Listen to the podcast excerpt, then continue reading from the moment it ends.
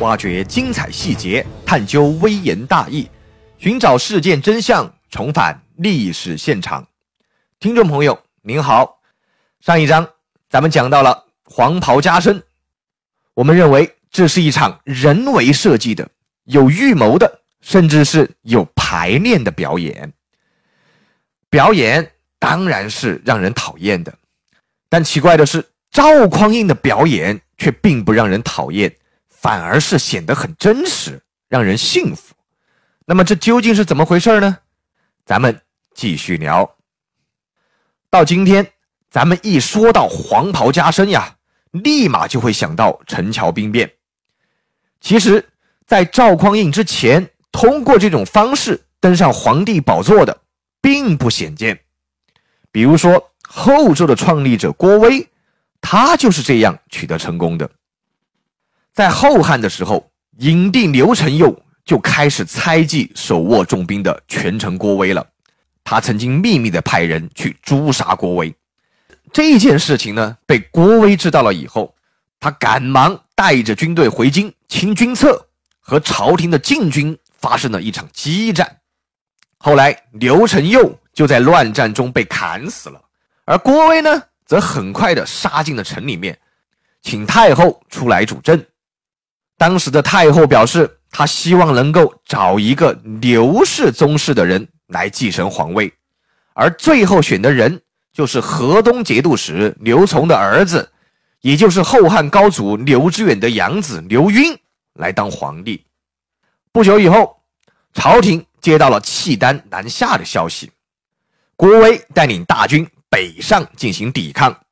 当大军呀走到澶州的时候，就有士兵造反，扯下了一面黄旗，把它当做黄袍披在了郭威的身上，并将郭威拥戴为了皇帝。这个身份发生变化以后呀，郭威立马回师，杀进了开封，自己当起了监国。同时，他还胁迫太后把还在路上的新皇帝刘赟。降为了湘阴公，后来没过多久，他还派人杀掉了这个刘赟。这样一来，郭威呢也就名正言顺的登上了皇帝的宝座。也就是说，赵匡胤他编的这出戏，其实并非是他的首创，他也不过是拾人牙慧罢了。但是，如果我们仔细的分析，咱们就会发现。赵匡胤虽然说是拾人牙慧，模仿他人，但是他的表演技术呀，却达到了出神入化的地步，效果呢，明显要比郭威好得多。而这也造成了现在咱们只要一说到黄袍加身，就立刻会想到赵匡胤。那么，咱们为什么说赵匡胤的表演效果更好呢？啊，第一个理由。就是赵匡胤演的够逼真。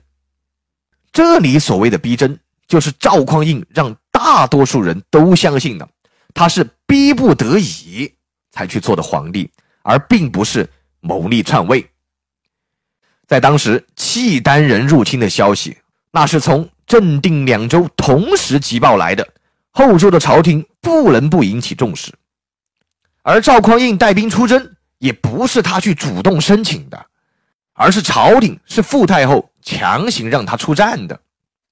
虽然说赵匡胤也向傅太后要过兵权，要求自己能够统帅三军，但这呢也是出于对付强大的辽汉联军的一种考虑。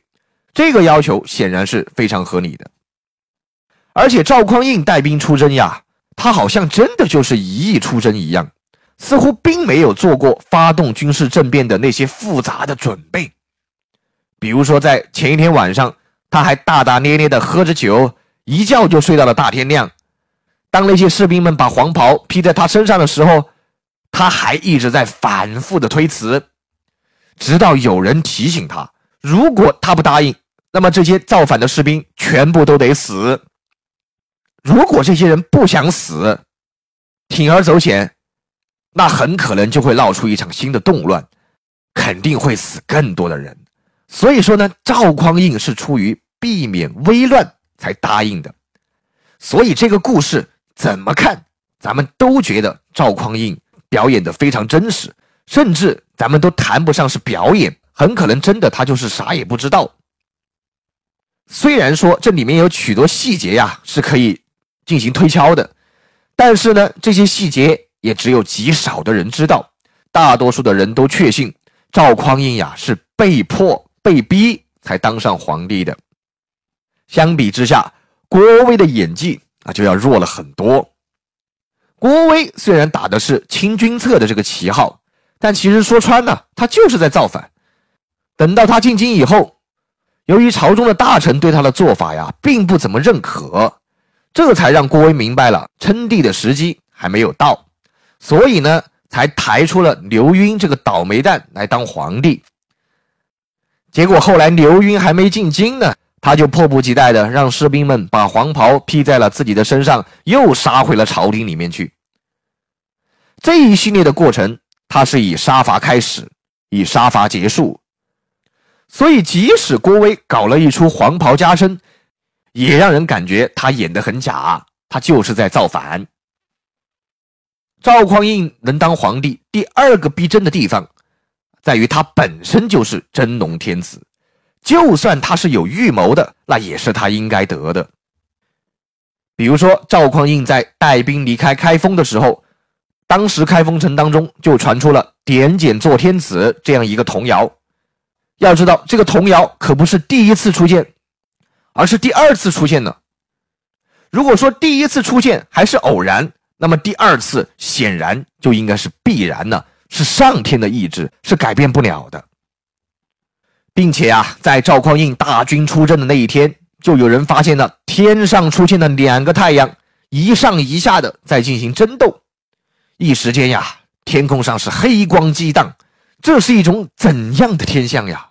又为什么会出现这样一种景象呢？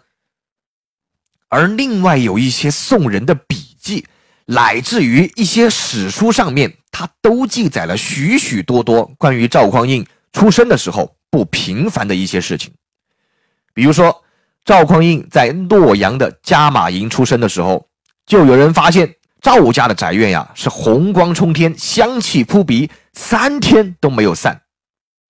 而赵匡胤和他的弟弟赵光义在小的时候，有一天就被他的母亲杜氏用竹筐挑着在逃难，在这个路程当中，他们遇到了一个老道士。这个老道士看见了，就笑嘻嘻的说：“嘿嘿，谁说当今无真主呀？两个皇帝一旦挑。”这个老道士呢，他叫做陈团老祖。据说整个五代时期啊，他都是沉睡不醒。有一天突然站起来了，伸了一个懒腰，就笑着说了一句话：“好了，天下自此定了。”他说的这个时刻。正好呢，就是赵匡胤被黄袍加身的时刻。